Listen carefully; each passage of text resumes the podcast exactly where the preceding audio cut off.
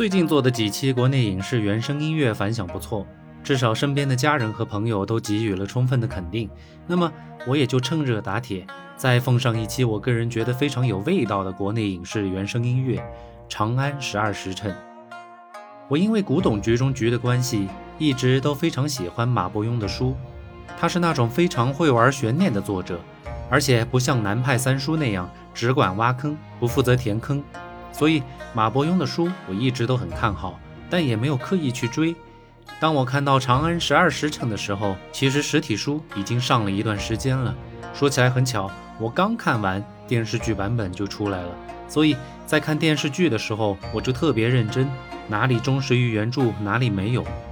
或者场景和人物在编剧笔下做了什么样的调整，脑海里就非常清晰。不过，我们不打算对电视剧的剧情或者书的内容做任何评价，只是向各位推荐这部制作精良的电视剧，因为它至少在场面上还原了一个大唐盛景给我们看，无论是人物的妆容，还是制作精美的道具，乃至实景的布景，都属上乘。再加上刘小山和赵亮奇的音乐，整个片子的格局就很高了，让我不得不感叹，国内其实是真的有实力好好拍片的。只是因为一些不可描述的原因，才导致了神剧满天飞的局面。相关文化部门反过来，是不是应该好好反思一下呢？言归正传，负责制作《长安十二时辰》配乐工作的是上面提到的赵亮奇和刘小山。赵亮奇作曲，刘小山监制，两个人都是西安音乐学院的教师，同时也一直在国内的影视音乐上努力着。在《长安十二时辰》中。两个人也终于证明了是金子就会发光这个亘古不变的道理。这次为了这部电视剧，二人倾尽了全力。据说为全片所写的素材长达十五个小时，最终放到成片里的纯配乐就多达四十三条。目前我们在专辑当中，纯配乐看到保留了三十五条，还是做了一定程度的删减。当然，配乐之中为了配合紧张的故事情节，大多数是采用打击乐器来完成的。刘小山自己也说过，鼓是整个配乐的核心乐器。鼓是一种非常有意思的乐器，曲子到底是抒情还是紧张，就全看鼓的节奏。这一点，哪怕就是在流行乐队当中也是如此。虽然最光鲜亮丽的是主唱的那个角色，但鼓手往往反过来是一个乐队的核心，因为他控制着整个曲子的节奏。没有一个好的鼓手的乐队，一定是缺少灵魂的。在《长安十二时辰》的整个专辑之中，鼓作为主要的乐器的曲目几乎占据了三分之二。当然，不是所有的曲目都适合单独聆听，这些曲目更多的还是要承担起配合画面的作用，烘托气氛，为观影的效果起到保障。那么，除了这些曲目，还有几首人声演唱的作品。有意思的是，这些曲目的歌词都采用了李白的几首诗歌。这些诗歌本身就是一些当时的词牌名，诸如《清平乐》《长相思》《短歌行》等等。这些词牌在当时就是被传唱的。可惜的是，很多曲调都已经消失在历史的长河之中，只有歌词作为诗歌被永远的保留了下来。于是，我们在电视剧当中听到的曲子，其实都是全新创作的。这样一来，就让作品有了一种特殊的魅力。一千三百年前的长安人作词。现在的西安人作曲，同一个空间，不同的时间，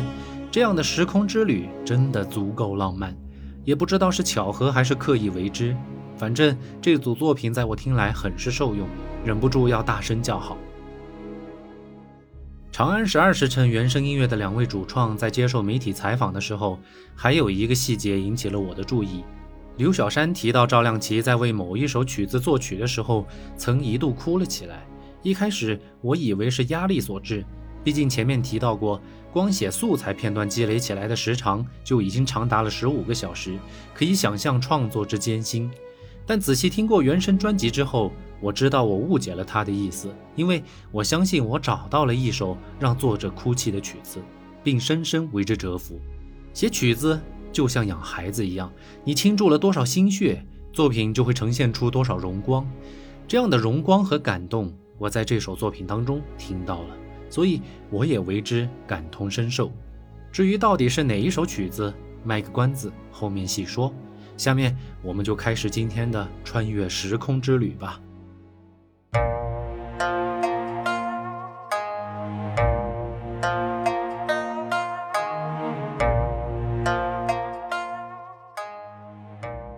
第一首清平乐静亭春昼这是一首人声演唱的作品，歌词就是李白的同名作品。配乐上采用了盛唐时期非常流行的琵琶和中国鼓，管弦乐作为背景来辅助。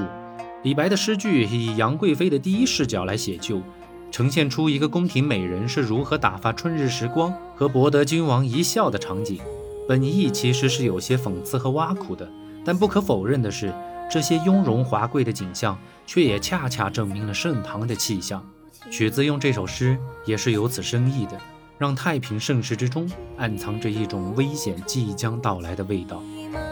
不同于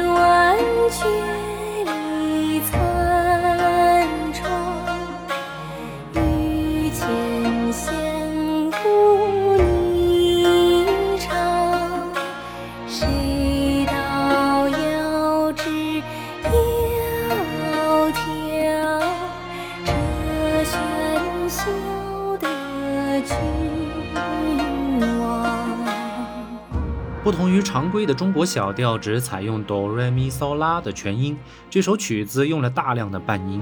这也和当时盛唐包容的世界观所相符。大量西域和胡人的文化和中原的文化互相交融，音乐之中自然也会夹杂大量的外族特色，这就使得这首曲子听起来让人有眼前一亮的感觉，既有中国特色，又有一种灵动跳跃的马背民族的感受。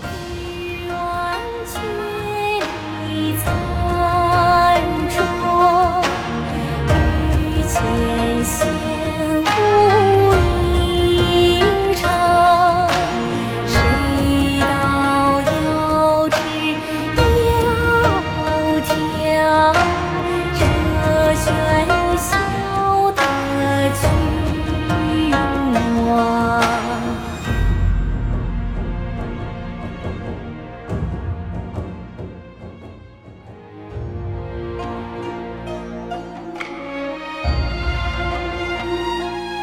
第二首《大长安》，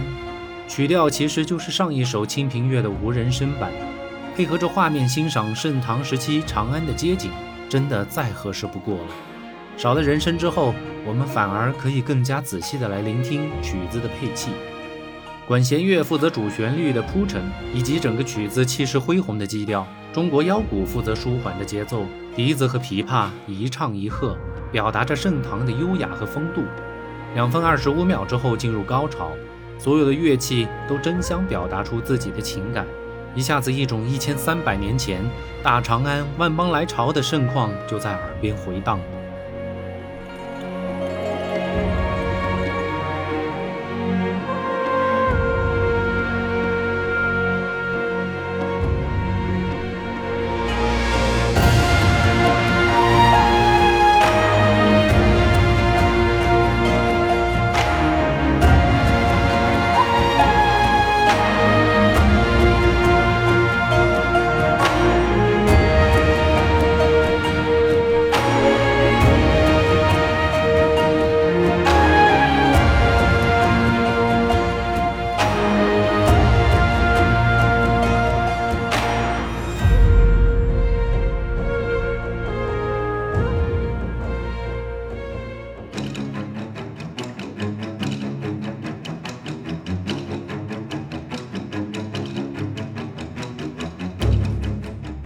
三首不退大提琴版，一首很有意思的作品。开篇采用大提琴和中国鼓两种看似八竿子打不到一块儿的乐器来共同营造紧张的气氛，但出乎意料的是非常有味道。然后是一段各种弹拨乐器加中国鼓的过渡，大提琴的主旋律再次登场，一扫之前的紧张感，取而代之的是悲壮的决绝。我们似乎听到了一个勇士抱着必死的信念去保家卫国的情怀。该曲目还有一个嘟嘟克的版本，嘟嘟克是一种非常古老的中亚乐器，很符合影片的地理特征，但在表现上不如大提琴那么沉稳，大家可以自行对比着感受。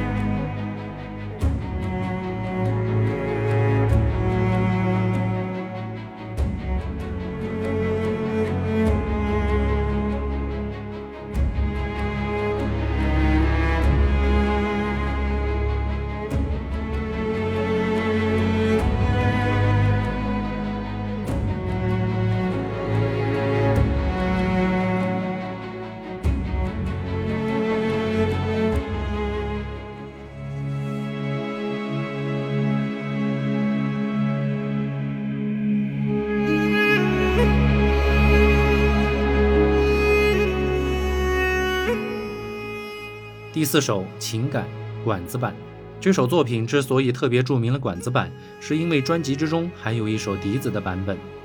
管子和笛子都是中国民族乐器，但用在词曲当中，管子更加符合意境。这不单纯是因为管子本身就是一种流行于中亚到新疆一带的乐器，与片中安西军风随堡战役的地理环境极为相称。同时，管子也有意表达了一个老兵的铁汉柔情。管子的部分之后，小提琴的独奏又似乎诉说着女主角谭琪对男主角张小静的爱慕。最后，管弦乐再把相同的旋律带入到高潮，这里就不再是两个人之间的感情，而是两个人对大唐盛世永远的眷恋。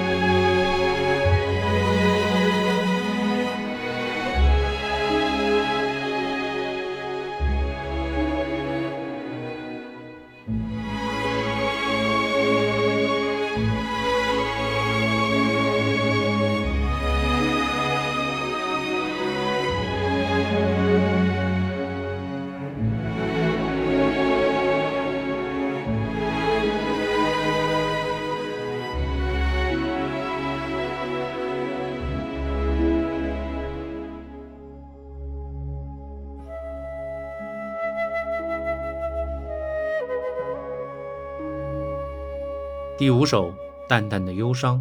其实要我来说，这应该是浓浓的忧伤才对，至少我是这么认为的。